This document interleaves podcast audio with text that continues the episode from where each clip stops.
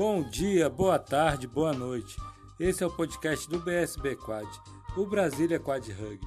E no nosso oitavo episódio a gente conversou com Júlio Braz e Gabriel Feitosa sobre a história deles no esporte, a função do 3,5, no rugby em cadeira de rodas e outros assuntos. Se você tem dúvidas, perguntas ou sugestões, pode mandar um e-mail para bsbquad.gmail.com e nos acompanhe nas nossas redes sociais, Instagram, Facebook e YouTube. Só procurar por BSB Quad. Todas as terças-feiras gravamos os episódios ao vivo no nosso canal do YouTube e as quartas são disponibilizados nos principais agregadores de podcast.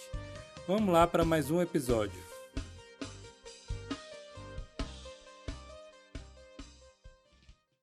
Fala pessoal, estamos aqui com mais um podcast do BSB Quad, o Brasília Quad Rugby. E aqui na nossa saga de contar um pouquinho sobre as classes do rugby, hoje a gente vai ter a nossa última classe, que é a classe dos 3,5. Então a gente já falou do meio, do 1.0, do 1,5, do 2, do 2,5, do 3 e do 3,5. Cada um com falando um pouco da característica de cada classe, como que enquadra e tal. Antes de apresentar nossos, convidados, vamos dar boa noite aí para o Braulio, boa noite aí para Samara, boa noite para Maiara Sacramento, boa noite para Rayane Bispo também. É isso aí, galera. Muito bom ter vocês aqui. É, é um prazer, um prazer estar recebendo vocês aí.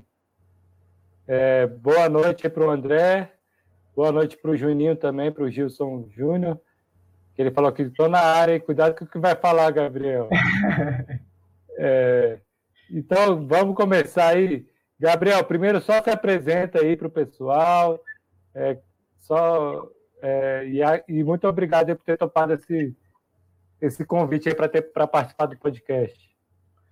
Olá, boa noite a todos. Sou Gabriel Feitosa, tenho 21 anos e jogo pela equipe da Santer. Rio de Janeiro. É isso aí. E o nosso outro convidado aqui é o Júlio.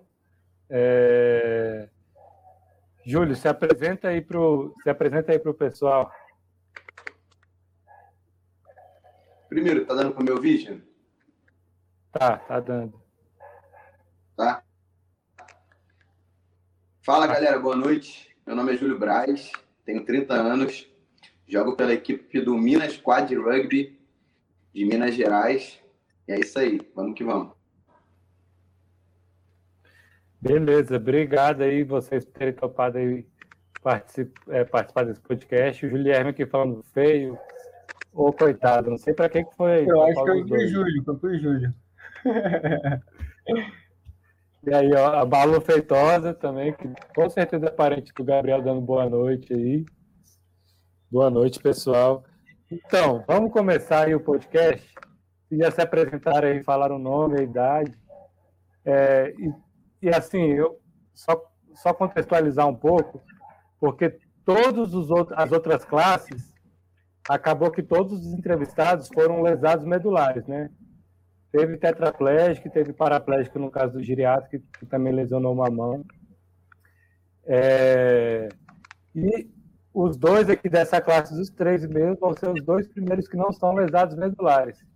Os dois tiveram deficiência congênita, eles vão contar aí um pouquinho da história, mas é só para a gente situar aí um pouco sobre, sobre o, o que a gente conversou aqui no podcast, nos outros episódios também. Tá, mas aí, boa noite para os meus sogros, meus sogros na, na quarentena, falando que o Gabriel joga de, demais. Boa noite, galera. Então, Gabriel, vamos começar, começar aí por você.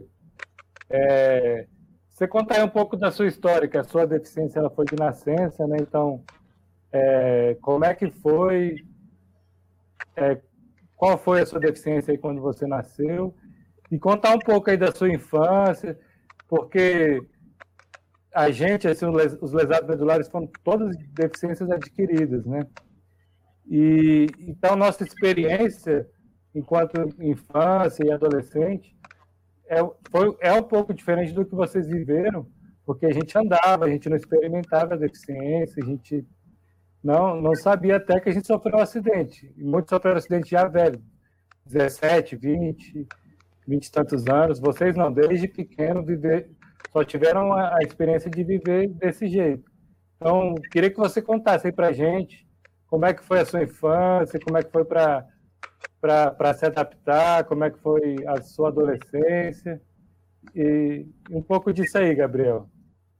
Então, vamos lá. É, antes de eu nascer, né, a minha mãe ela fez ultrassom, fez é, o pré-natal, tudo certinho, tanto que isso não constou em nada, né, no ultrassom do que eu não teria. O que eu acho, assim, que na época deve, devia ter sido uma negligência médica, né, porque acho que não é possível não ver uma criança num ultrassom sem as duas pernas, né, mas, enfim. E, e aí só foi descoberto na hora do parto mesmo. Minha mãe, ela percebeu durante que estava me retirando né, da barriga da minha mãe, ela percebeu, ela perguntou pro médico, ó, que que tá acontecendo com a, o que aconteceu com a perninha dela, né? Porque ela viu muito rápido. E aí os médicos vieram falar, ó, que, é, teve nasceu sem as duas pernas, explicaram depois. Então, foi algo muito um choque muito grande, né, para uma mãe que tinha 21 anos e para um pai que tinha 24, acho que na época, e eu era o primeiro filho dos dois, então é um choque muito grande. Mas é, sempre tirei de letra, assim, a infância, sempre fui muito brincalhão. Meus pais eles sempre me ensinaram muito a lidar de uma, uma maneira mais leve, né, sobre deficiência. Então, é, se eu sou, igual todo mundo pergunta, se já sofreu bullying, eu acho que sim, mas como eu não lembro, eu não, não pegava essas coisas para me atingir, então o bullying para mim não significou nada, assim, sabe? Então, foi isso aí, a minha infância e, e antes disso. E, e falando assim, antes, antes da, da, da, da, quando saiu o diagnóstico tudo, foi uma fatalidade, como o médico falou, né? Ele é como se minha mãe tivesse ganhando na loteria, assim, acontece um em um milhão. Não foi medicamento, não foi nada do tipo, assim, sabe? Então foi uma fatalidade. Tanto que levaram sangue da minha mãe, do meu pai, o meu sangue para ser estudado, assim, nos Estados Unidos e não encontraram nada, assim. Foi realmente algo genético mesmo. Aham. É, e, e, Gabriel, você teve alguma dificuldade para estudar na escola, questão de acesso? Porque você falou que nasceu sem as duas pernas, né? E sem, uhum. sem alguns dedos da, das mãos. Como é que foi para você é, como que você aprendeu a andar? Aí você usou cadeira de rodas ou já foi direto para prótese? Como é que foi esse seu processo aí de, de adaptação? Sim, é, eu, desde os 10 meses eu uso prótese. Então, para mim foi um processo muito rápido. O pessoal pergunta como que você conseguiu, como que você aprendeu a andar de prótese? Eu falei, ah, eu não lembro. Como que você começou a andar? Você não lembra. Eu também não lembro como eu comecei. Então, foi algo muito natural, assim. Comecei a usar prótese em 10 meses na questão da escola também, acho que a escola também foi muito parceira, assim, de querer ajudar, de querer aprender, de querer também aprender comigo, né? Então, fizeram rampas, fizeram corrimão, então sempre foram muito amigos. E então eu, eu, eu não lembro assim, ah, foi uma adaptação, como vocês tiveram, né? Quem sofreu algum acidente tem adaptação, a questão da adaptação. Eu acho que para mim, para o Júlio, é, é algo muito natural. A gente se adapta desde criança, né? É, não, não se adapta, né? Vocês só, é, só viveram, só, só, só viveram, né? Do Sim, jeito eu... que tinha e tal. É, eu era muito arteiro.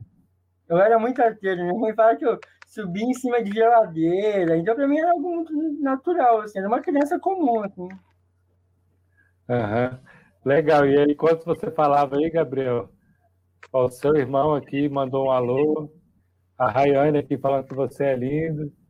É, tá, tá precisando de um óculos aí, vai tudo bem.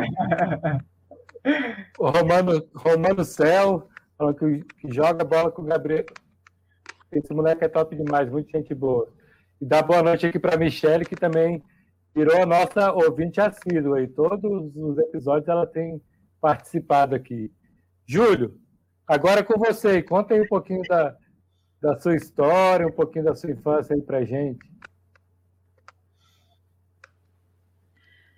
Então, é, a minha história é um pouco parecida com a do Gabriel, né, em relação ao, ao parto, né? Minha mãe também fez o pré-natal, fez as ultrações e não foi acusado nada. E logo em seguida, no dia 29 de 4 de 1991, eu nasci para surpresa dos meus pais. Eu tinha nascido com uma má formação, né? Congênita na, nos membros inferiores e no membro superior direito. E, assim, em relação à adaptação, cara, é, eu sempre fui uma pessoa bem tranquila com isso. É, eu acho que a criação dos meus pais fez total diferença no que eu sou hoje, porque isso acarretou para minha vida, eu levo isso para minha vida. Porque se minha mãe me criasse de uma maneira que me colocasse numa bolha e me deixasse dentro de casa, sem, sem deixar eu fazer o que eu queria, eu acho que hoje eu não, não seria a pessoa que eu sou. Então, assim, a criação dos meus pais fez muita diferença na minha vida, que eles sempre deixaram eu super à vontade para eu é, assim jogar futebol, fazer o que eu queria, fazer o que uma criança sem deficiência fazia, né? Então assim isso fez total diferença na minha vida. Ah, legal, Júlio. É, eu acho que é, que é isso, assim, a gente tem que tratar a deficiência como com normalidade, né? Porque, porque é isso, tem gente que nasce com deficiência, tem gente que nasce sem. E no, no, no nosso caso, assim, eu vou falar do meu caso, que eu andava e de repente sofri um acidente, até a gente, é, até a gente se adaptar à forma como as pessoas olham a gente, é complicado, assim, porque meio que olha como um ET, uma coisa diferente e tal. Mas é, acho que vocês é, o, diferente da gente, sempre as pessoas olharam para você da mesma forma que olham hoje, né? Então não, não teve muita diferença. E a gente vai se adaptando, mas é, é muito legal assim ver essa criação de vocês, que não foram pais que, que prenderam, que falaram não, não vai ficar dentro de casa e tal. E aí fez, fez, fez vocês conseguirem percorrer o caminho que vocês estão aqui hoje, né? Então, bem legal aqui escutar um pouco da história de vocês. Só para continuar aqui no chat, ó, a Beatriz está falando que o Gabriel está solteiro aí, menino. Gabriel, meu lindo da tia Malu aqui, ó. Ô, Maria. Oi. Então, Fala, é só para complementar, Gabriel, as nossas mães não ganharam na Mega Sena, não, cara. Ganharam só metade do prêmio, não foi o prêmio completo, não. Foi só a metade. Só a metade do é prêmio, é verdade. Veio, falta, veio faltando parte, né? O prêmio, na verdade. mas, mas legal. E aí, indo para um pouco da parte dos esportes, Gabriel, queria que você contasse aí para a gente como é que foi o seu seu contato com, com esportes, assim, quando que você começou a ter contato, é, quais esportes você praticou, e aí depois a gente vai para o rugby, mas conta primeiro essa parte aí do seu contato com os esportes ao longo da sua vida. Sim. É, eu sempre gostei muito de, da parte de educação física na escola, nunca limitei assim a não jogar, não praticar o esporte na, na, nas aulas de educação física. E, aí, minha mãe ela sempre me colocou nas aulas de natação, de futebol, de taekwondo, então sempre gostei muito dessa, dessa vida de esportista, né? E aí, com oito anos, eu comecei a participar de alguns festivais, né, de natação, mas eu só poderia competir com 12, né? E aí eu comecei a competir com 12 anos natação, fiquei até, 2000, fiquei até com 17 anos, até 2017, 2016 ali. E aí eu cheguei a ser décimo primeiro na minha classe, né? Que era S7, a minha classe do Brasil, mas eu acho que eu não seria assim algo que eu sou hoje no rugby, por exemplo. É, porque várias questões, a gente sabe como que classe é, é às vezes mal classificada é prejudicada. Eu acho que eu era S7, eu acho que eu acho na verdade eu era S6 né, na natação, mas tudo bem.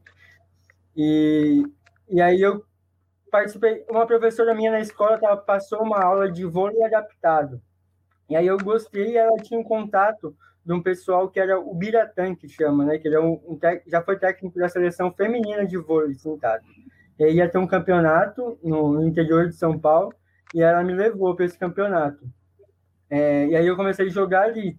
o vôlei sentado, passei a jogar o, é, vôlei sentado durante dois anos.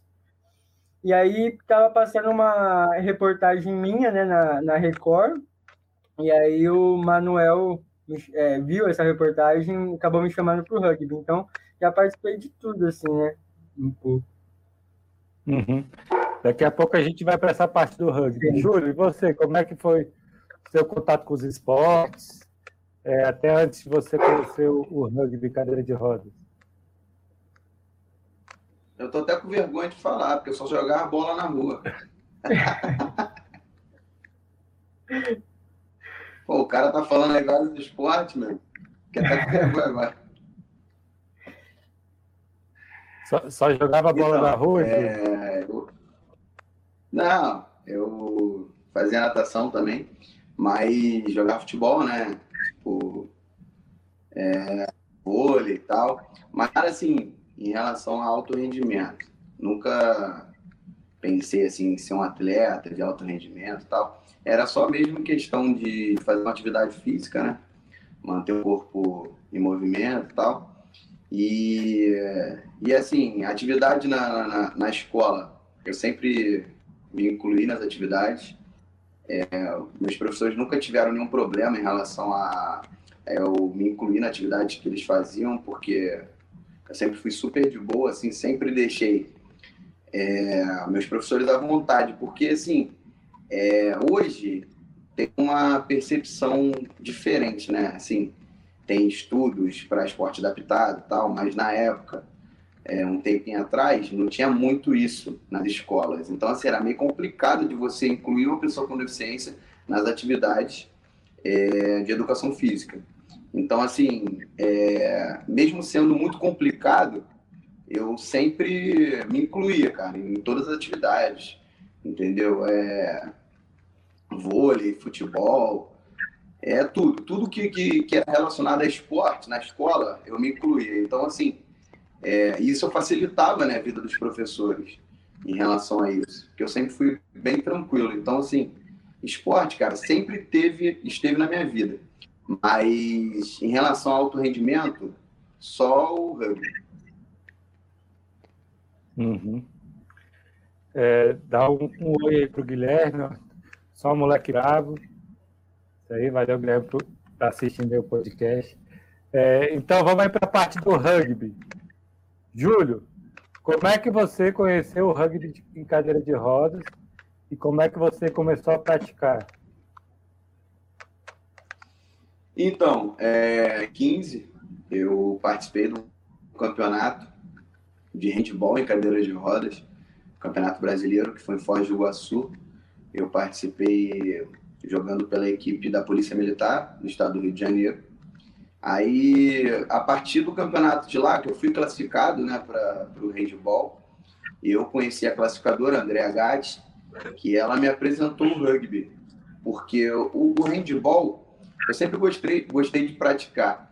Tendo que, assim, a minha deficiência para o handball é muito complicada, porque eu ficava muito previsível quando eu jogava, porque eu só tenho a mão esquerda, né, boa, então eu ficava muito previsível na hora de arremessar. Então, assim, ela falou que, que o rugby era para pessoas, né, com, com tetraplegia ou com uma deficiência congênita, tal, ou, ou para amputado com, com três membros. Então, assim, é, eu, eu, a partir desse momento, eu fui convidado por ela para estar indo numa Copa Caixa, né, lá na, Andef, em 2015, e a partir daí eu fui classificado lá e comecei a mandar assim mensagem para as equipes, né? Sendo que eu mandei mensagem para todas as equipes do rugby para saber, né, como é que eu como é que eu tinha que fazer para me estar tá jogando para uma equipe e tal. E a equipe do Santé que me respondeu, né, esse essa mensagem e eles me convidaram logo em seguida assim o Daniel falou assim, pô, você quer dar um pulinho lá na, na Andef? Vai ter, tá uma Copa Caixa lá, a gente vai jogar um amistoso contra a Andef e tal. E eu fui, e a partir desse momento me apaixonei, cara, pela modalidade. Tipo assim, uma coisa que eu, que eu, que eu sempre gostei, né, de adrenalina, sempre fazia esporte radical E quando eu conheci o rugby, foi paixão à primeira vista. Aí, a partir desse momento, comecei a treinar pela equipe do Santé, entendeu? É, é, na época o Santé jogava pela segunda divisão, nós fomos campeões né, da, da, da, segunda, da segunda divisão, nós fomos campeões, subimos para a primeira, e logo em seguida fui para a equipe do Minas, e a partir de agora, é, eu estou na equipe do Minas até hoje, né? E assim, cara, o rugby para mim é sensacional. Ele mudou minha vida completamente. A gente vai se aprofundar sobre isso aí. É, dá uma boa noite aí para o Luciano, que também é um, um, um, ouvinte assíduo aí do nosso podcast, para o Tiago Lucas. É, agora você, o, o, Gabrielzinho, conta aí para gente. Você falou que o Manuel viu uma reportagem sua, e aí falou para o pessoal do time do Águias entrar em contato com você, né? E aí, como é que foi o seu primeiro treino lá que você conheceu o rugby? É, como é que Oi, dá um tempinho para ele, porque é muito time. Mas é. O, o, meu primeiro treino do, do Águias, eles tinham acabado de voltar da, da, de uma competição em 2017, final de 2017. Então tava todo mundo muito cansado, não apareceram assim, alguns atletas, né? E aí eu lembro que eu fui, aí o Pena foi me dar um, o treino, e aí o Mauro tava dando basquete em cadeira de rodas no outro lado da quadra da, da, do CT, né? E aí o Pena já chamou o Mauro, né, que hoje é o treinador da, da Diacamp, e aí o Mauro já veio conversar com, com o Pena e começaram a fazer vários testes, assim, com, com comigo, de bola, de... de... Porque congênito, né, tem, tem que ser avaliado várias coisas, né, a mão, tudo. Então começaram a fazer vários testes, assim. E aí também, igual o Júlio, me apaixonei no primeiro treino já, as batidas, o, o jeito, assim, de, de tocar cadeira, bola, isso me deixou empolgado, assim. Porque sempre eu gostei de esporte coletivo, né? Esporte coletivo sempre me deixou apaixonado. Então foi muito legal. E, Gabriel, qual foi o primeiro campeonato que você participou? Foi o Aberto de Brasília? Foi o Aberto de Brasília, é, o campeonato foi o Aberto de Brasília a gente foi pelo Águias, né? E ficamos em último lugar, mas eu, né, nesse campeonato eu ganhei como MVP, né? Do campeonato. Foi muito legal. Aí foi a minha primeira experiência com o campeonato. E aí o campeonato oficial foi final de 2017, a Copa, Copa Caixa, né? Lá no, é, em Curitiba. Copa Carlos, né? Copa, Copa Carlos. E aí a gente ficou. A gente, o Águias, eu lembro que a gente ficou em segundo lugar pro BSB até, que tinha o Tássio. O Tássio. Uhum. Vamos dar um abraço pro Não, Tássio, que estiver escutando aí. Beleza. Eu lembro desse, desse campeonato. Deixa o menino jogar. Tomara que ele volte a jogar um dia. Mas, vamos fazer um protesto para ele. é, e, e, você, Júlio, qual foi o primeiro campeonato que, que você participou?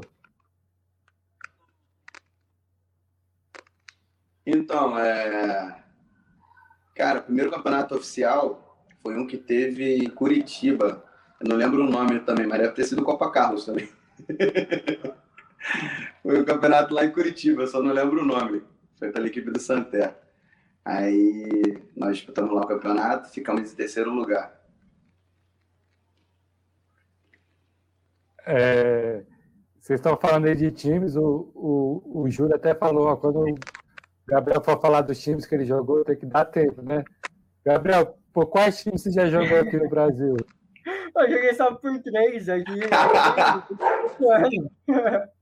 Eu joguei pelo Águias em 2017, em 2018 Não. joguei pelos Gladiadores e em 2019 pelo Santé, né? porque eu tô até hoje, pô. Três anos aí na Santé praticamente. Ó, só com três. Mas pergunta quanto tempo ele tem de rugby. Quatro, quatro anos, anos de rugby. Quatro anos de rugby. É quase um, um, time por ano, né? Dá, dá boa noite aí para o Washington também. É... Júlio, aí eu, é... você, como tem mais tempo de rugby, é, depois que você começou a, a, participar das competições aqui no Brasil, é, quanto tempo depois você começou a ser convocado para a seleção brasileira? Então, é... Cara, se eu não me engano, minha primeira convocação foi em 2015, né? Que eu fui chamado para estar tá em semana de treino como convidado. E a partir desse momento, comecei a treinar, me dedicar, né? E, e graças a Deus, é, tenho, assim, me mantido na, na seleção, nas semanas de treino e tal. E, assim, pô, cara, é extraordinário. Assim, o esporte em si, ele muda a vida da pessoa, sabe? Então, assim, foi muito, muito bacana eu ter conhecido o, o rugby. Foi numa fase da minha vida que eu tava meio sem saber o que fazer, né? Naquela aquela fase que tu fica pensando assim, pô, vou investir em alguma coisa, vou trabalhar nisso, vou trabalhar naquilo. É, e do nada aparece um esporte aí que, assim, como eu disse, foi muito importante por eu ter conhecido outras culturas, entendeu? Por eu ter viajado para várias, assim, por eu ter conhecido vocês, entendeu? Porque, assim, é, é diferente a gente conhecer um, uma pessoa, assim, um tetraplégico, que é diferente da nossa deficiência, que você acaba aprendendo, né, com, com a dificuldade do, do, do, da deficiência da, da, da pessoa, e tu fala assim, pô, mano, o cara tem mais dificuldade que eu e o cara faz isso, o cara faz esse movimento, o cara transfere, tal. E aquilo ali, pô, te motiva a cada, a cada, cada dia mais, cara. Porque, assim, eu não conhecia muitas pessoas com deficiência. Conhecia algumas, mas não conhecia tantas pessoas com deficiência como eu conheço hoje. Então, assim, pô, foi algo sensacional. Mudou minha vida completamente. Júlio, eu queria só uma coisa que você falou, porque quando a gente conheceu você, você andava muito de, de prótese, né? É, é, prótese que você usa. Ou é órtese? É prótese, né? Isso. Nossa, agora. E aí, com o tempo, você foi meio que é, usando mais cadeira do que prótese, né? Como é que foi esse processo aí para você? Então, é, que, que acontece? Cara, eu, eu andava de prótese Sendo que, assim, eu passava uma perrenha, porque tu andava meia hora, entendeu? Já tava cansadão e. Pô, era muito ruim, cara. Tipo assim, eu lembro que fui pro campeonato de prótese. Vou te falar, vocês estavam lá na frente e eu aqui atrás, tá ligado? Eu falava assim, ah, dá não, mano. Cansadão, filho, de campeonato, botar prótese para caminhar. Então, assim, aos poucos, é, eu nunca tive preconceito com cadeira de roda tal. Porque, assim, na verdade, eu sempre fiz tratamento para poder andar de prótese, né? Então, assim, eu não, não, ninguém nunca me apresentou uma cadeira de roda tal. E quando eu fui conhecendo a galera, fui, fui vendo que a minha mobilidade seria muito maior de cadeira do que de prótese, pô, não, não quis saber de outra coisa. Porque eu passava muita dificuldade. Tipo, andava meia hora assim, já estava muito cansado, muito cansado para ir para os lugares. Então, assim, a cadeira foi muito, muito boa para mim em relação a isso, entendeu? Uhum.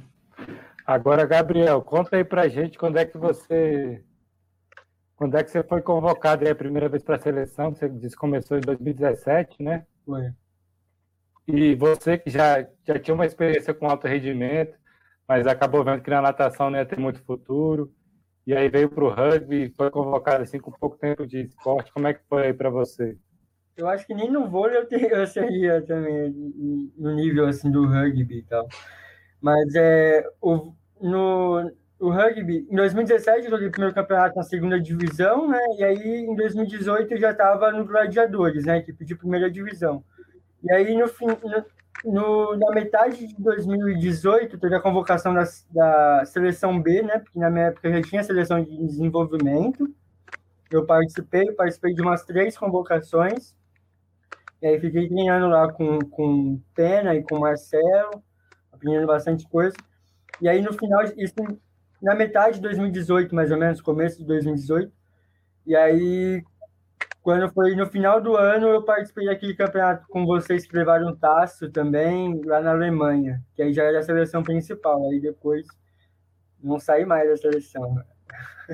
Uhum. É... O Marcelo aqui falando que os Tetras são exemplos de vida e inspiração, com certeza. É, o, Ju, o Juninho falando que o Júlio de prótese parecia o CR7 de bater falta. O Guilherme falando que parecia o Cadeirudo. E, e o, o Brian... E só pra caramba, né, Júlio? Fala aí. Você parece que tá fazendo um aquecimento antes. A gente chega pingando, cara, de prótese assim em campeonato. É muito ruim. É, e o Braulio aqui fala que a gente não teve um campeonato do Espírito Santo, que a gente fez um protesto lá para deixar o, o Tássio jogar, colocou até a música do Nat Roots no aquecimento, mas não, não comoveu a classificação. Como se fosse assim, né? Fácil. Mas foi bem legal esse campeonato. Mas, enfim, vamos agora para a parte aí que você é, falar um pouco das características físicas do 3,5. Eu só queria antes falar assim que eu comecei a jogar o rugby em 2010.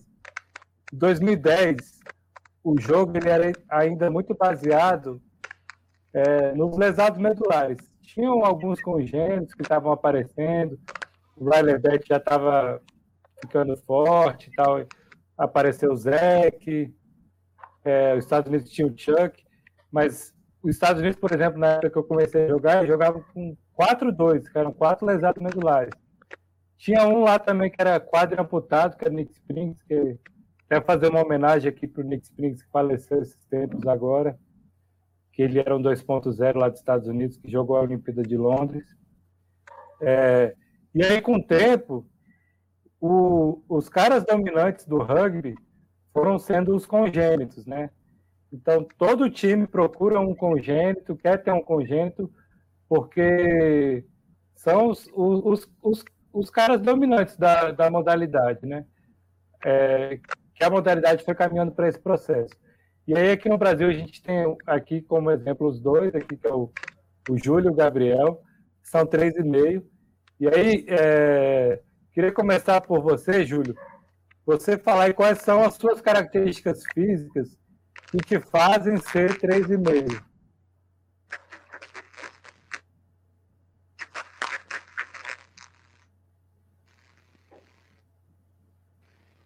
Júlio? O Júlio travou. Você está ouvindo, Gabriel? Estou, estou ouvindo. Não, ele não. Hoje, tá me... Foi. Fala, Júlio. Júlio? Eu, eu não ouvi a sua pergunta na hora, travou você mim aqui. Ah, tá. É... Tá me ouvindo agora? Bem? Tô, tô, agora eu tô. Então, eu queria que você falasse quais são as suas características físicas que te fazem ser o 3,5.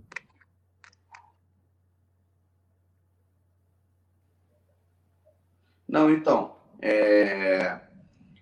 as minhas características para ser 3,5 são que, que, assim, eu tenho uma deficiência né, na, na, na mão direita e eu tenho os membros inferiores acima do joelho. Então, isso me, me, me possibilita eu, eu ter uma mobilidade porque o meu tronco é, pre, é preservado, né? Então, assim, pelas contagens da classificação, é, eu sou um atleta 3,5. E o atleta 3,5, dentro do jogo, na, na, na, tática do jogo, é, aquele atleta que é, que é muito visado dentro de quadra, né? que a equipe adversária tenta tirar o máximo é, a possibilidade dele, dele pegar na bola, né? De estar de, de, de tá conduzindo o jogo. Então, assim, dentro de uma partida, o atleta 3,5, ele é como se fosse, assim, um, igual um futebol. O Neymar vai jogar do outro lado, o Messi, o Cristiano Ronaldo. Então, as pessoas que estão jogando contra aquele time tentam tirar a bola da, da, daqueles atletas que são mais dominantes. Então, 3,5 na, na, na partida de rugby, como se fosse isso, entendeu? Eles, a equipe adversária tenta tirar a bola do, do, do melhor condutor, né? Que é o 3,5. E enquanto, enquanto a partida, a galera que joga um, um time que tem um 3,5 tenta facilitar o jogo para ele, entendeu? Para ele que possa pegar a bola, conduzir a bola tal. E, e assim, em relação a que eu penso, que é assim, no jogo, o 3,5 é o cara mais visado. Mas se ele souber se posicionar, ele abre espaço para os outros atletas, entendeu? Conduzir o jogo também. Porque esporte coletivo é isso. Não é só o 3,5, não é só o meio ponto, não é só o 2,0. Se todo mundo jogar em equipe, vai dar certo. Porque às vezes a bola não vai em mim, mas eu consigo me posicionar de uma maneira que vai abrir mais espaço para meus companheiros. Então, assim, o rugby, no meu modo de vista, é isso. E o 3,5, querendo ou não, ele tem uma responsabilidade muito grande no jogo. Porque quando ele não recebe a primeira bola, ele tem que se posicionar de uma maneira para que venha facilitar o jogo dos outros 2.0, dos 2,5, entendeu? E das outras classificações. Aham. Júlio, o seu áudio ele tá dando uma falhada de vez em quando. Oi? O seu áudio está dando uma tá falhada falhando? de vez é. em quando. Mas deu para ouvir. Tá, Se você conseguir... fala pro Gabriel falar aí, que eu vou, eu vou sair e vou entrar aqui. Se pegar um fone, de repente é. melhora também. Gabriel, enquanto ele vai resolvendo aí, tá. é... eu queria que você falasse aí com a gente qual as suas. Antes aqui, ó, o Juninho falou que o, o Júlio parece que está no túnel. E o, o Gabriel que falou, o primeiro campeonato, campeonato Gabriel foi aberto de Brasília, que ele lançou o lead pass para ele mesmo buscar e fazer o gol, né? Lançou a bola lá longe para você mesmo pegar e fazer o gol. Mas no começo dos campeonatos, eu até perguntava pro árbitro, eu posso lançar para mim mesmo? Porque eu não sabia. Eu, eu, sei que eu sabia, eu conseguia lançar a bola para mim mesmo, entendeu? É, mas, mas aí é demais, hein? É, Bom, o Júlio já falou aí que vocês são o Neymar, ó, até o, o, o Júlio falou, se comparou com o Neymar, pega. Se comparar o Neymar, CR7, o Messi. Mas, Gabriel, queria que você falasse quais são as, as suas características físicas que te fazem ser 3,5. Ah. O rugby em cadeira de rodas ele foi feito para tetraplégico, né? A gente, como a gente é chamado, assim, na, na hora da classificação, a gente é um tetra equivalente, né? Que se equivale ao tetraplégico. Então a gente, a gente tem, mas a gente tem preservação de tronco total, né? Pelo menos eu e o Júlio tem preservação de tronco total, mas a gente, é, eu não tenho alguns dedos da mão, e ele tem a, a, a perna acima do joelho, eu já tenho abaixo do joelho, mas por eu ter abaixo do joelho e ele ter acima, mas ele compensa com uma mão boa que ele tem. Então, tudo isso é visado na classificação, né? Se eu, tanto uma vez a Andrea falou para mim que, é, a Patrícia, desculpa, que se eu conseguisse pegar a bola com uma mão só, eu já não conseguiria jogar o rugby. Então, meus, a, o meu passe mais seguro hoje é um passe de peito. Então, se eu conseguisse dar um passe tão preciso quanto o juro com uma mão só, já acho que já não conseguiria jogar o rugby, entendeu? Então, as características físicas são essas, né? Aham. E aí, Gabriel, fala pra gente aí como é que é o seu toque de cadeira. Que parte da mão que você usa, como é que você faz para arrancar, para depois pegar a velocidade e tal. Uhum. Eu toco a cadeira com a palma da mão, né? Mas mais com essa parte é, inferior aqui da palma. E aí eu acabo usando o entre o sobrealho e o pneu, né? Tocando a cadeira. E, e como a gente é congênito, a gente acaba usando bastante o tronco. Então, por exemplo, na hora de uma arrancada, é, eu costumo co colocar minha mão mais atrás da roda possível e esticar o tronco. E na hora que eu vou sair, eu jogo to todo o tronco para trás, usando o máximo de roda que eu conseguir, entendeu? Uhum. E você, Júlio, como é que é o seu toque de cadeira? Então, é, a, a minha, minha, mão esquerda, eu consigo né, ter uma resistência boa na cadeira.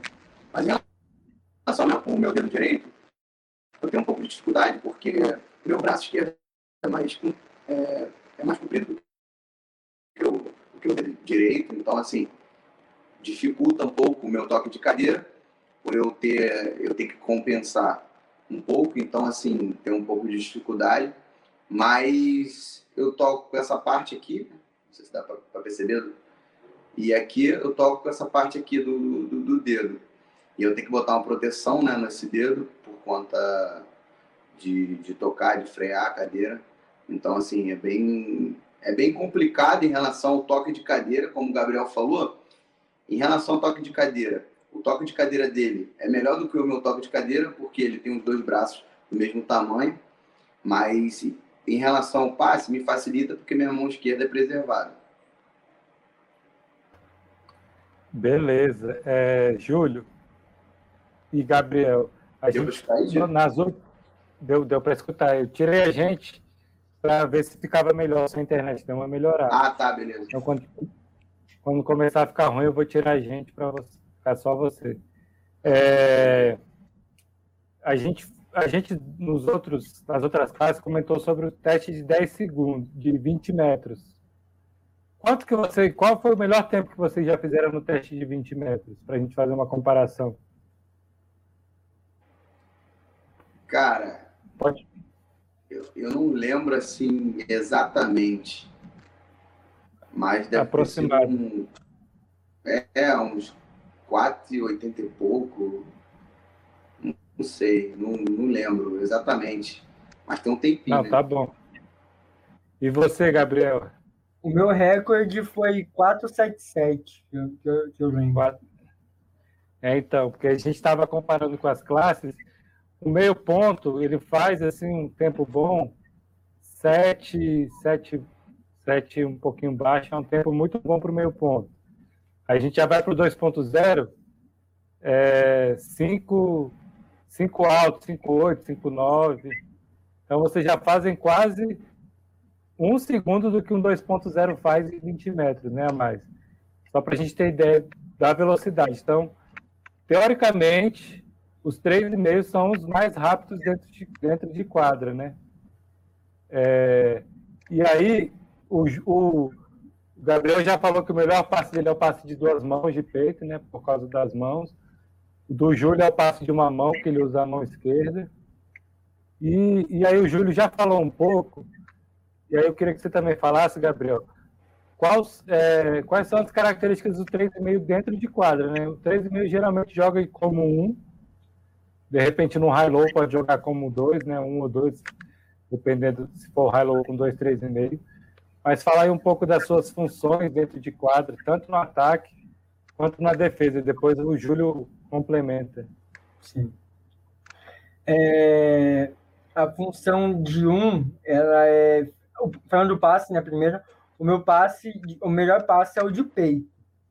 Então, esse é o, com as duas mãos, eu tenho mais precisão mas é, o passe de uma mão eu faço mais a, a munheca né, do, do, do, basquete, né? Dar um passe igual o Júlio dá, eu já não consigo. Então é um passe mais curto, né, com uma mão.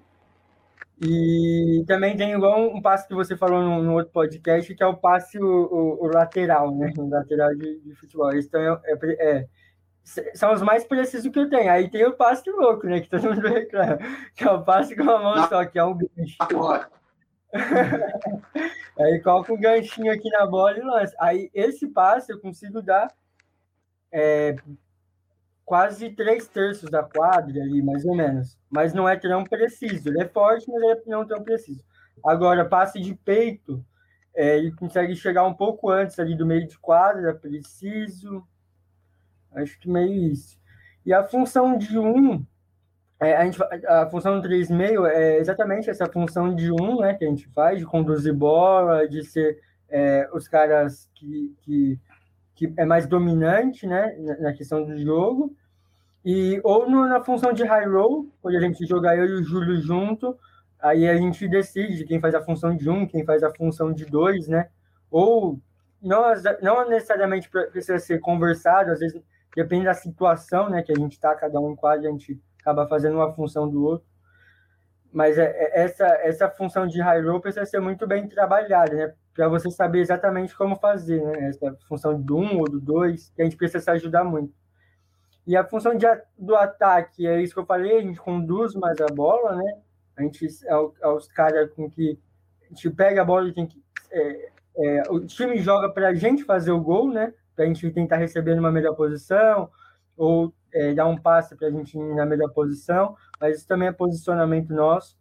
E na defesa, geralmente, a gente pega também o cara mais forte do outro lado. Ou seja, para mar... geralmente para marcar sozinho, né? A gente sozinho contra um, um outro 3,5 ou um outro 3. Então a gente tem a função de, de marcar o cara mais dominante do outro lado também. Você, Júlio, quer complementar aí? Não, então, é, em relação a, ao, que o Gabriel falou, concordo. É, mas em relação à defesa, o 3,5, né, no caso, ele tem a função de pressionar a bola bastante, né, no caso. Tipo assim, não pode parar, né? Em relação à defesa, é o cara que tem que pressionar a bola a todo instante, porque é o cara que tem mais tronco, é o cara que tem mais envergadura. Então, assim, é, para a equipe adversária, e tu ter um 3,5 pressionando a bola é muito complicado. Por isso que até mesmo no ataque da equipe adversária, eles têm que tirar o 3,5 da bola. Porque o 3,5 atacando a bola, é, a maioria das vezes o passe vai sair zoado lá do outro lado, vai ter dificuldade, vai voltar meio de quadra, vai, vai estourar os 12. Então, assim, em relação à defesa e, e também em relação ao ataque, o 3,5, a todo momento, ele tem que estar ativo no jogo. Ele tem que estar ativo. E eu penso da seguinte maneira: tem muita gente que vai pensar que o 3,5 ah, é o cara mais dominante, é o cara mais importante, mas na minha opinião, vou te falar a minha opinião, eu acho que, as, que a classe mais importante são os pontos baixos. Porque os pontos baixos ele facilita o jogo do 3,5. Porque o 3,5 não joga sozinho. Assim, não vai pegar bola sem proteção. Então, assim, eu tenho para mim que os principais jogadores em quadra são os pontos baixos, entendeu? Porque ele facilita o nosso jogo. Porque se não tivesse os pontos baixos para poder estar tá bloqueando, para poder estar tá facilitando o jogo dos 3,5, já era. Os 3,5 ia ficar rodando ali, não, é, não tem o que fazer. Porque o bloqueio é muito importante no rugby. Vamos olhar com a classe, já... filho. É. Ficou feliz agora. Mas eu já vou, eu vou, eu vou concordar discordando. Eu acho que todas as classes são importantes. E, Não, porque, sim. Porque e, os, e todos, no, no, seu nível, podem fazer diferença nos jogos e podem ser o mais importante do time. O que eu falo de dos três meios serem dominantes é porque são os caras que vão carregar a bola, na maioria das vezes. Que os times vão querer que eles carreguem as bolas, porque são os caras que conseguem se recuperar mais rápido na defesa, né? É isso que você falou, do, do 3 ele está pressionando a bola, porque quando a bola sair dali de onde ele está pressionando, ele vai ser o, a pessoa em quadra mais rápida para conseguir se recuperar para continuar defendendo, né? Então, por isso que é importante o 3,5 estar tá, tá, tá sempre pressionando a bola, porque ele também é quem, quem se recupera mais, mais rápido, né? Mas é... Vocês querem falar mais alguma coisa sobre a função de vocês em quadro? Não, o Gabriel. Sim. Você falou que você tem um passe de uma mão. O Robinho ama seu passe de uma mão, né? Todo mundo reclama, mas ainda, um dia eu vou melhorar esse passe ainda, vocês vão, vão, vão pedir ele em quadro um dia. Ó, ó. Vou te falar aqui, escuta. Joga no YouTube aí, joga no YouTube. Brasil e Austrália. Vai ver eu dando passe pro Gino, o Gino se consagrar. Fazer o gol faltando três segundos para acabar, acabar o quarto. Verdade. É, não, isso aí foi demais. Esse jogo foi demais. Ah, uma outra coisa que eu queria falar com vocês. Aí começa com você, Gabriel. Depois eu pergunto para o Júlio. Como é que é, é, ter, uma, ter uma ou duas gradinhas em cima de você o jogo inteiro? E vocês são os caras que as gradinhas que é. se tiver duas gradinhas, então, em quadra. É, é, é, um ódio mortal, né? Quando, nossa, vem duas gradinhas, é, é muito ruim. Porque mas assim, a gente tem facilidade para sair, né, por conta da nossa mobilidade, do tronco, que a gente faz aquele aquele touro, né, o, o, a gente fica se balançando ali para tentar sair da grade quando pega, ou a gente tem agilidade para não deixar ela também prender. Mas é chato, o jogo inteiro ficar duas gradinhas ali te perseguindo é, é uma coisa insuportável. Assim. Tanto, mas assim, para evitar isso, o que a gente faz com os outros times? É fazer com que uma grade nossa pegue uma grade, no mínimo, né? Então tem outras formas de evitar, né? Uhum. Ou outro jogador vá na grade para que as grades não fiquem duplando em você, né? Exatamente. E você, Júlio, que tem uma experiência vasta com duas grades em cima de você? Ainda, ainda mais se uma dessas grades for de cotor. Aí dá ruim. Não, então, é muito complicado. Assim, o jogo, se não fizer a transição, se não pegar uma das grades, fica muito difícil o jogo. Porque você tem que ficar fazendo força o jogo todo para você poder estar tá saindo das grades. Então, assim, é, a equipe adversária, ela já sabe, então ela começa a transição antes mesmo de, de, de da bola sair. Então, assim, ele já começa com as duas grades perseguindo o, o 3,5, entendeu? O jogador número 1, um, porque ele sabe que é o melhor condutor de bola. Então, assim, é muito difícil, cara. Tipo, se não fizer a transição, é muito complicado você correr de grade o jogo todo. É muito complicado. O tempo todo você correndo atrás de é, correndo da grade, né, no caso. É isso aí. Eu queria só colocar esse ponto aqui para para mostrar assim, a, for, é, a força que os, os congênitos ganharam no, no, no, rugby a nível internacional, mundial, que é isso, as, é, as grades são cada vez mais fortes, tem algumas seleções que 2.0 jogam com grade, né, como os Estados Unidos, por exemplo, é justamente para conseguir para conseguir tirar um pouco desse volume de jogo dos congênitos, né? E, e é bem isso, é um, é um, jogo de xadrez, é uma transição o tempo inteiro. Um time querendo colocar as duas grades, outro não querendo, e por aí vai. Mas beleza. É, mudando agora um pouquinho de assunto, queria que vocês falassem aí, pode começar pelo Gabriel, como é que tem sido esse tempo de pandemia, Gabriel? A gente começou em março do ano passado, é, voltou lá da última competição que teve no Canadá em março. E pouco tempo depois teve a pandemia. Como é que você se adaptou pra, é, por esse período? Como é que você está fazendo seus treinos? Como é que tem sido aí para você? É um período muito difícil, assim, para todos. Ainda mais a gente que era muito ativo, viajando bastante, treinando, assim, no mínimo uma vez por mês, né? Tá, assim, reencontrando na seleção. É um período muito difícil. E principalmente psicologicamente também, né? A gente está longe do.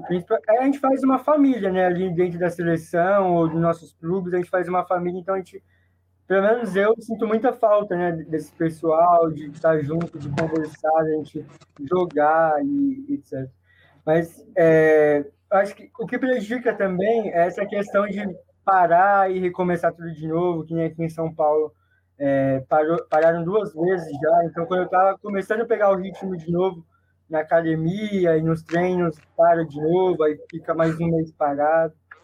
Mas é, estou tentando me manter o físico, né? O físico no mínimo. A gente está treinando também na Santer tático, treino físico, é, três vezes na semana. Isso ajuda bastante também de se manter também. Então a gente está tentando dar nosso, os pulos, né? O pulo não, porque a gente não consegue pular. Mas está tentando se manter ativo de algum jeito, né, é. né, Gabriel? É, dá boa noite aqui também para o Francisco, que é o Chico Love. Boa noite, que entrou aqui há pouco tempo. É, Júlio, e você, como é que tem sido a pandemia? Como é que você tem se virado? Como é que tem sido seus treinos? Então, é, assim, eu te confesso que essa época de pandemia, né, desde o começo, foi muito ruim para mim porque todo mundo me conhece, sabe que eu sou uma pessoa muito imperativa, gosto muito de, de, de estar ativo, assim, em tudo, em relação a tudo, eu não paro de jeito nenhum, então, assim, eu tenho que parar, entendeu? Ficar em casa, tal, deixar de treinar, entendeu? Deixar de, de, de, de me dedicar naquilo que eu gosto, tal. foi muito complicado, foi muito difícil psicologicamente. Eu me abalei muito em relação a isso, porque aquilo que o Gabriel falou, a gente tem uma rotina na nossa cabeça, a gente tem um calendário na nossa cabeça de pensar que vai ter o Campeonato Brasileiro, que vai ter a Copa Loterias Caixa, que vai ter competições com a seleção brasileira, e de uma hora para outra, entendeu? Isso tudo parar, entendeu? É, a gente não conseguiu, infelizmente, a vaga para Tóquio, né? Mas o pensamento volta, é, retorna, né?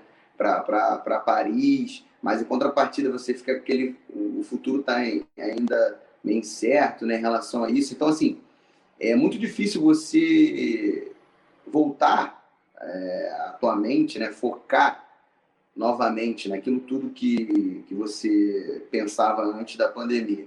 Porque é, é, é muito difícil.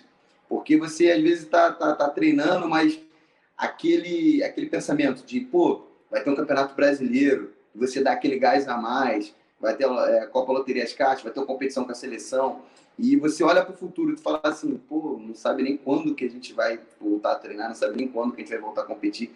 Então, assim, o teu psicológico tem que estar tá muito bom para você tratar em relação a isso. Então, assim, esse período de pandemia foi muito complicado para mim, é, por conta disso, pelo isolamento social, né, por, por você não, não não ver seus companheiros de equipe, não ver seus companheiros de seleção. Sempre a gente estava junto, treinando, e a, e a vida era uma correria. A gente tinha que conciliar trabalho com faculdade, com, com treinamento. Então, assim, era difícil, mas era uma coisa que nós gostávamos de fazer.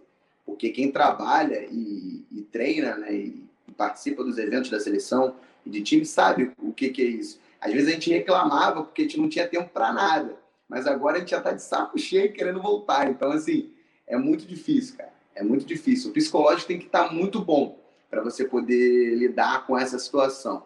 Porque a nossa vontade é de, de treinar, de, de, de, competir, né? de encontrar o pessoal, aquele, aquela adrenalina de campeonato, de final de campeonato, aquela expectativa tal.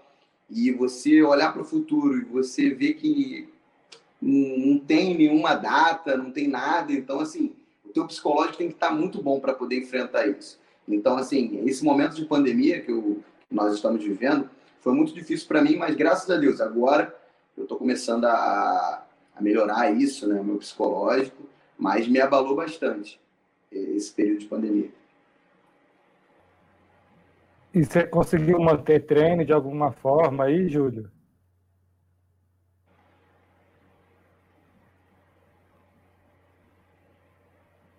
Júlio, você me ouviu? Oi.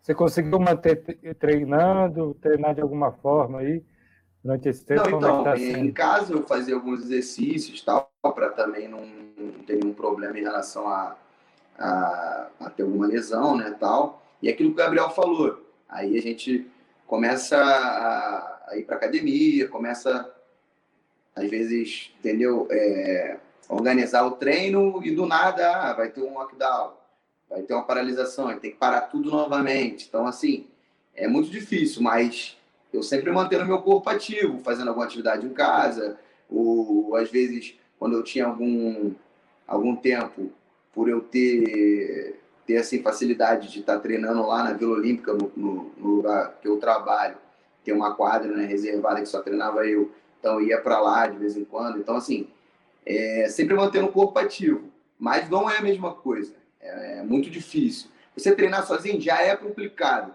Ainda mais você não poder sair de casa não poder sentar na cadeira de rugby. Isso, para mim, assim, é muito difícil. É, realmente, esses têm sido tempos, tempos difíceis. Mas é, esperança que o dia passe. Vai passar o dia, só não sei quando, né? Mas, enfim, Vamos aí para uma parte um pouco mais leve. Gabriel, você tem alguma história aí do rugby que você queira compartilhar com a gente? É, eu tenho duas histórias para contar aí, Gina. Pode contar? Vamos vai lá. Vai lá. Eu tenho uma história com o Juninho. O horário permite. permite, permite. Uma história com o Juninho oh. que eu tenho. Aí, eu fui meu primeiro campeonato na internacional com gladiadores na França. E aí, igual o Júlio falou, assim, nos primeiros campeonatos eu usava prótese também. Agora eu levo a prótese, mas mais por decoração mesmo, porque só uso a cadeira e tal. E, e aí, eu só de prótese, né, aquele perrengue de, de ficar andando pra caraca, né? E aí o Juninho falou, aí eu falei assim, eu tinha acabado de conhecer o Juninho, não conheci o Juninho, fui conhecer lá na França, inclusive, a gente nem em voo pegou junto. Aí eu falei, Juninho, eu posso ir carregando você, empurrando você e tal? Ele falou, não, pode, pode carregar. Tá bom, eu fui apoiando nele, né, com os braços assim no guidão, e aí eu fui conversando, trocando uma ideia e tal, e aí ele, eu não tava também olhando para frente, né, e aí quando eu tava carregando ele, a rodinha dele travou, e ele caiu para frente. E a, a, a, a, discrepância de coluna né, que a gente tem preservado e ele não tem, meio ponto não tem, caiu para frente. Foi uma, uma, situação. E eu tipo, não conseguia parar de rir, porque eu ficava rindo e me ajuda aqui, não sei o quê. É muito engraçado essa situação. E outra situação assim mais, mais leve assim, é, foi o campeonato do no PAN, né? No PAN, a gente já tomando um couro pro, pro Canadá já, Brasil e Canadá. E aí a Ana me chama, Gabriel, vou entrar, tá bom. Eu já tá com a expectativa, né? De jogar contra o Zé e tal, tá bom. E aí tava eu e o, ia entrar eu e o Gil e o Zé Raul. E o Júnior já tava em quadra, né? E a Ana falou assim, é... E a Ana falou, Ana, eu falei pro Gil, Gil, pode deixar que eu pego o Zé. Eu pego o Zé sozinho, eu vou marcar o Zé sozinho. Tá bom, tá ótimo. Aí, quando eu tô entrando na quadra na substituição, o Zeke me sai da quadra também. Nem joguei contra o Zeke. Aí acabei jogando né? mas... Então, essa foi as minhas histórias, assim. É isso aí, Gabriel. É...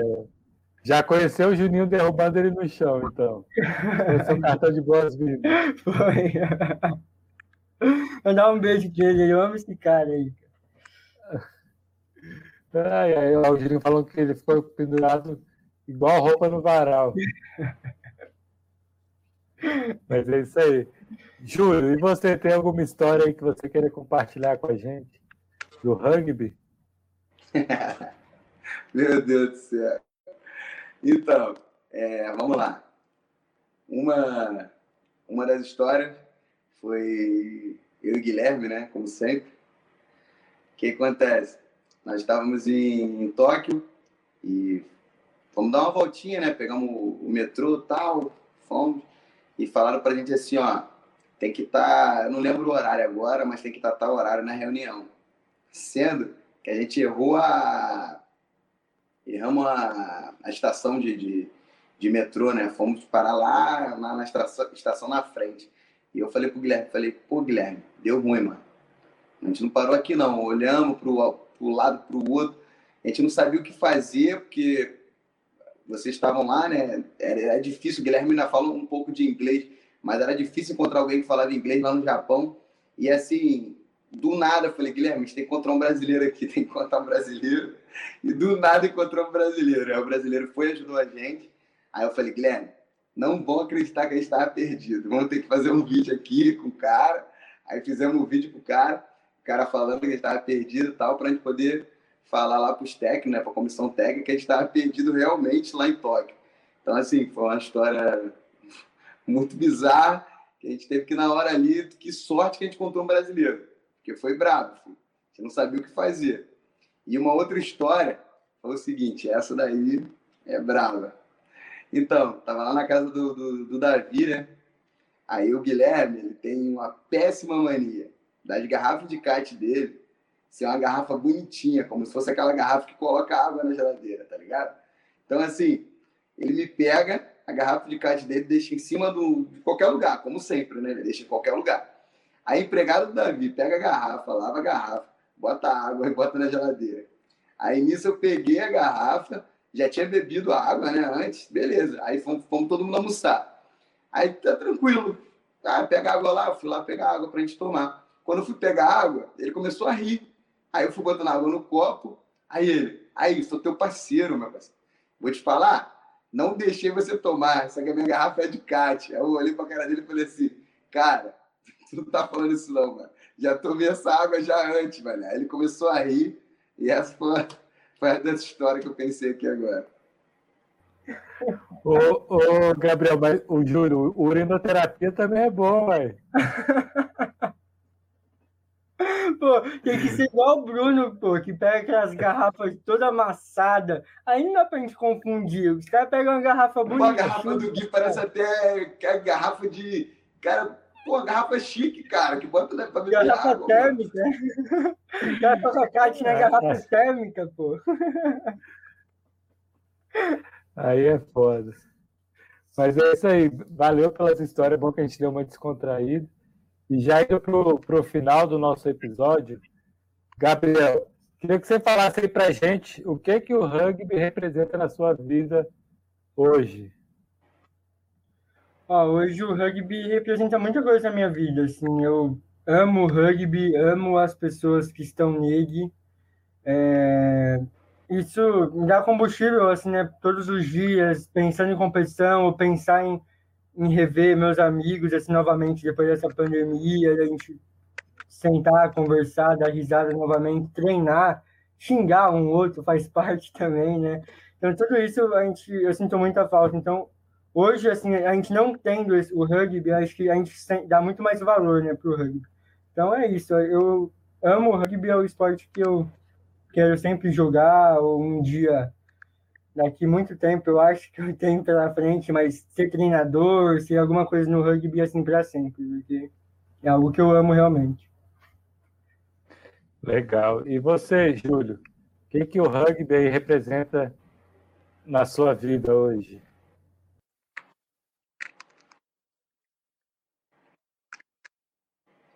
Então, mano, é assim, como eu já tinha falado anteriormente, né, o rugby é, veio na minha vida, entrou na minha vida, né, num, de uma maneira assim muito boa, é, no momento que eu não sabia, né, o, o que eu iria fazer no meu futuro e tal, e mudou completamente a minha vida, mudou completamente a minha vida.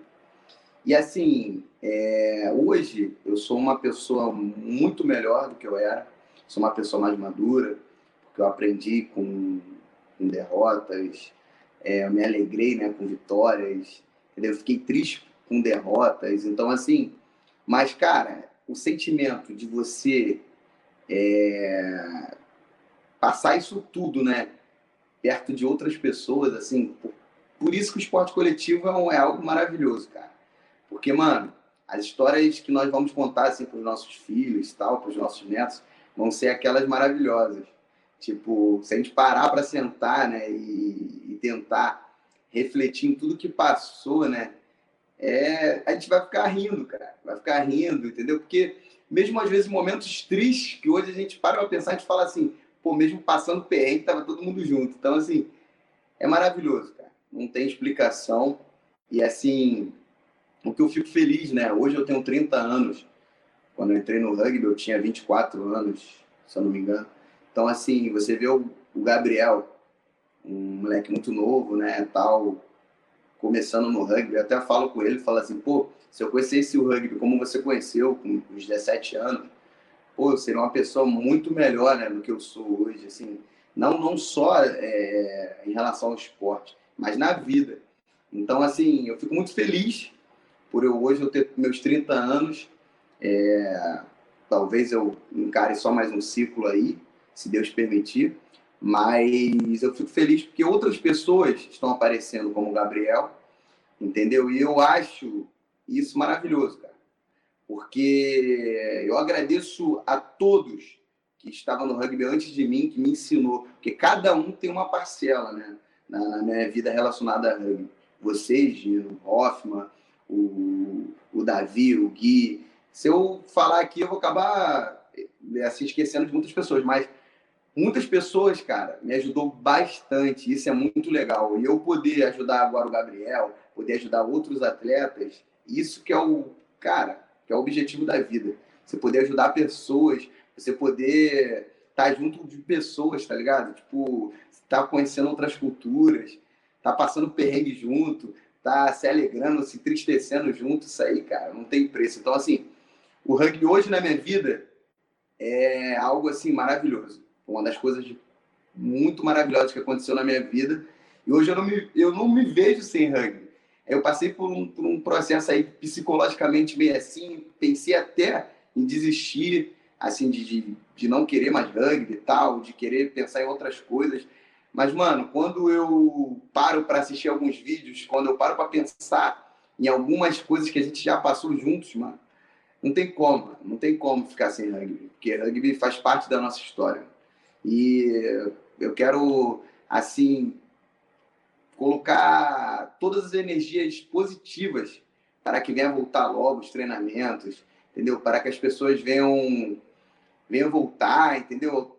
A normalidade, a gente treinar, competir, se encontrar juntos. Porque, assim, a realidade é o seguinte: dentro de quadra, é, tem a rivalidade Minas e Gigante, Minas e Santé, Santé e Gigante, e os outros times também. Mas quando sai da, da, da beira da quadra, mano, a gente é seleção brasileira. Então, assim, não tem, não tem preço, mano, não tem preço. Queria agradecer aí o, convite, Gino, porque nesse momento de pandemia, o que mais nos aproxima né, né do rugby é, é isso que o BSB está fazendo, que é as lives, né? Que o Minas também teve lives. Então, assim, que os outros times venham fazer isso também. Porque tu não tem a noção do que isso representa para nós atletas, cara. Que estamos aqui presos dentro de casa sem fazer nada. Então, assim, é muito importante. E eu queria parabenizar o BSB aí por, por essa atitude aí de estar fazendo os podcasts. E um abraço a todos e valeu. Oi, Gino. Beleza, Júlio. Obrigado. Não acabou ainda não. Ia ter as considerações finais, mas o Júlio já se adiantou. Mas antes dessas considerações finais, o Juninho aqui falou que tem que contar a história do Tico lamentando pro, pelo Bruno não ser atropelado num bonde na Polônia. Conta essa história aí, essa, Júlio. Essa é boa, então. O é... que, que, que acontece? Cara, estávamos na, na Polônia, aí, como nós fazemos sempre, né? Antes do campeonato e tal, às vezes tem um tempinho, a gente chega um pouco antes e ainda não começou ainda em relação a treinamento e tal. Vamos dar uma volta, né? Pela Polônia, né? Conhecer lá um pouco. Aí o que acontece? É... Estávamos andando, é, andando não, tocando cadeira. E do nada, cara, a gente não percebeu, mas viu um bonde. E o, e o Bruno correndo, correndo assim, ó, quase foi atropelado mesmo. Ali, cara, eu falei, meu Deus do céu. Aí quando o Bruno passou, Aí o Tico falou assim: Nossa, cara, era agora que eu ia me dar bem, cara. Pô, eu ia, eu ia tomar a vaga dele. Aí muito engraçado. Acho que foi tipo assim, cara. Se eu esqueci de alguma coisa aí, tipo, mas foi na, maneira de brincadeira, tá? Lógico, não foi nada sério, assim. Mas, cara, quando a gente ouviu isso, a gente riu muito, mano. Ai, ai, ai. E o Guilherme mandou um recado aqui, falou que a garrafa é dele, ele faz o que ele quiser com a garrafa. É, então, vamos aí para as nossas considerações finais. Só falar aqui a Ana Luísa, que falou que é fã do Gabriel Soares, ou Gabriel Feitosa. Cheio de fãs seu, seu hoje, hein, Gabriel? É, e essa torcida aí. É, é isso aí. É, Gabriel, agradecer os, é, sua disponibilidade aí para a gente gravar esse episódio. Muito legal aqui estar tá, tá conversando com vocês. É, Gabrielzinho aí que tem tudo para. É o presente, mas tem tudo para ser o futuro aí do rugby, do rugby falando de congênitos, né? Porque o, Júlio falou que já tem 30 anos, mais um ciclo aí pela frente, o Gabriel ainda tem dois, três, quatro ciclos para poder viver, então tem muita experiência aí para poder adquirir. É... Então, agradecer pela sua presença nesse podcast, Gabriel dar suas considerações finais aí, o um recado para quem você quiser dar e mais uma vez obrigado por ter topado. Sim. É, eu queria só dar um, uma, uma palhinha antes do que o Júlio falou, de agradecer vocês né, do, do BSB e principalmente todas as pessoas que fizeram com que o rugby crescesse no Brasil antes de eu chegar, né? Eu cheguei em 2017, mas vocês começaram a trilhar um caminho lá em 2011, 2012 já, né? E se eu peguei uma seleção de base, seleção de desenvolvimento, foi tudo isso que vocês já vieram conquistando há muito tempo atrás, então quero agradecer vocês aí a ouvir essas histórias também dos podcasts, de como era antigamente, falar, nossa, hoje tá, tá tranquilo em relação a antigamente, né? Então, agradecer demais vocês aí, principalmente o pessoal do BSB, fazendo os podcasts. E eu que agradeço você pelo, pelo convite, agradecer todo mundo que veio aí prestigiar na live, prestigiar nosso, nossa conversa, nosso bate-papo. Mandar um beijo exclusivo aí também pro meu irmão, que está aqui na sala assistindo. E é isso. É isso aí, valeu, Gabriel.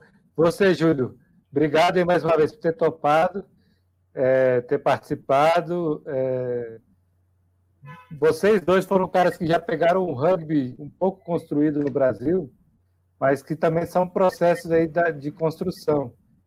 É, agora a gente, por agora a gente deve ter uma primeira leva de, de atletas aposentados, então a gente vai começar a ter atletas, ex-atletas fazendo outras funções no rugby, que eu acho que isso também vai ajudar a crescer, porque é, experimentou muita coisa durante esse tempo, mas enquanto isso também tem uns atletas que, que vão estar jogando, que estão chegando. É muito legal ouvir de vocês isso, que, que vocês já pegaram alguma coisa consolidada, que ajudou bastante. Na época que eu comecei, a gente não sabia nem que, que exercício fazer no treino. Assim. É, não tinha nem, nem sabia nem que cadeira usar para poder treinar. E hoje já é bem diferente. As pessoas, quando chegam, já têm um conhecimento maior. As pessoas já conseguem explicar melhor as coisas. Já tem mais, mais bagagem, né? O rugby brasileiro já tem bem mais bagagem. Vocês também são, são parte dessa bagagem que a gente está construindo. Então, então é isso, Júlio. Eu queria agradecer que você desse as suas considerações finais aí, é, mandar seu recado para quem você quiser mandar e mais uma vez obrigado por ter participado aqui desse episódio. Não, é isso aí mesmo, Gino, que tu falou em relação a a gente ter pego o processo já em andamento, né? E assim, cara, eu queria agradecer a você, mano, porque muitas das vezes, né, eu passei por alguns processos né, na vida, e assim, cara, é... sempre quando eu pensava, muitas das vezes, em. Assim, falava assim: ah, pô, tô com uma vontade de jogar rugby e tal. Cara, eu lembrava daquele episódio né, das Paralimpíadas em relação ao seu pai, que, mano, aquilo ali falou do meu coração extremamente. Que mesmo com a dificuldade que você passou tal, você continuou sendo o que você era, mano. Então, assim, é, parece que não, nunca te falei isso e eu tô tendo a oportunidade de falar isso agora. Porque às vezes a gente olha para a dificuldade, mano. Ah, aconteceu isso, aconteceu aquilo. E a gente fala assim: ah, vou desistir, vou parar tal. E pelo contrário, mano. Eu vejo a sua vida, assim, depois das Paralimpíadas, você só é, evoluiu, você não, eu nunca nunca olhei para você, né? Te vi para baixo, você sempre colocando a gente para cima, tal, e com a experiência que você tem. Então assim, isso foi muito marcante para mim, entendeu? Ainda mais que eu, pô, tava chegando novo, né, na, no, no, Brasil, né, jogando pela seleção. E esse episódio, cara, chamou muita atenção de mim, cara. Me chamou muita atenção porque assim, foi algo que, pô, passou por uma uma, perca da tua família, tal, seu pai, e mesmo assim você deu prosseguimento, você pegou mais um ciclo aí, jogando o alto, alto rendimento, não deixou isso te abalar. Então, assim, mano, quando eu olho para histórias assim, me motiva cada dia mais a prosseguir, mesmo com as dificuldades que eu tenho. Então, assim, eu queria te agradecer por isso, Gino, e também a, a todos, cara, a todos que fazem o rugby crescer no Brasil. Porque, assim, é, eu tiro isso muito quando eu tenho a oportunidade né, de receber o prêmio paralímpico, mano. É algo assim que eu não, eu não olho para mim, cara. Assim, eu ganhei o prêmio tal, de maneira nenhuma. Eu me sinto representante de todas as pessoas que jogam rugby, tá ligado? Quando eu vou receber o prêmio, eu me sinto representante de todas as pessoas que vão jogar rugby. Porque, assim, eu seria muito injusto que eu pensasse, ah, é só em mim, só eu. Não, cara. Todo mundo, cara, faz o rugby crescer. Tanto de uma maneira quanto de outra, mas todo mundo faz o rugby crescer. E se todo mundo pensar desse jeito, o rugby cresce cada dia mais. Então, assim, Queria agradecer a todos que estão aqui na live, que essa live é, venha alcançar mais pessoas, mais atletas, entendeu? Que possamos compartilhar cada dia essa live e tal, porque aquilo que eu falei, se a gente pensar, porque é o BSB que fez a live, porque é o Gigante que fez a live, que é a Dea Camp, que é o Ronins, entendeu? Que é o IREF. Se a gente pensar desse jeito, ah, não vou compartilhar, pô, você não quer o crescimento do rugby. Então, assim, que possamos a cada dia estarmos compartilhando, estarmos assistindo as lives, porque isso vai fazer o diferencial no rugby brasileiro. Então, assim, eu queria agradecer a todos e estamos junto. Em breve vamos estar todo mundo junto aí, batendo cadeira, Campeonato Brasileiro, Copa Caixa. Valeu, galera. Um abraço. Valeu, obrigado aí, Júlio, pelas palavras. É difícil falar, mas foi um momento aí bem, bem complicado vocês estiverem do meu lado. E acho que uma coisa que me fez continuar é, é, é, esse amor que a gente tem pelo esporte. Assim. Lógico que a gente ama a nossa família, tem coisas que acontecem, mas, mas é uma coisa que faz a gente continuar a vida, né? Querer e é bem isso tudo que vocês falaram sobre o rugby. O rugby, todas as pessoas que eu entrevistei aqui falam do rugby com muito amor. Então vamos tratar isso que a gente ama tanto, do jeito que a gente fala que ama, né? Vamos tratar com amor, vamos compartilhar, vamos divulgar, vamos fazer mais pessoas estarem junto com o rugby. Então é isso, galera. Obrigado e até o próximo episódio. Valeu! Valeu!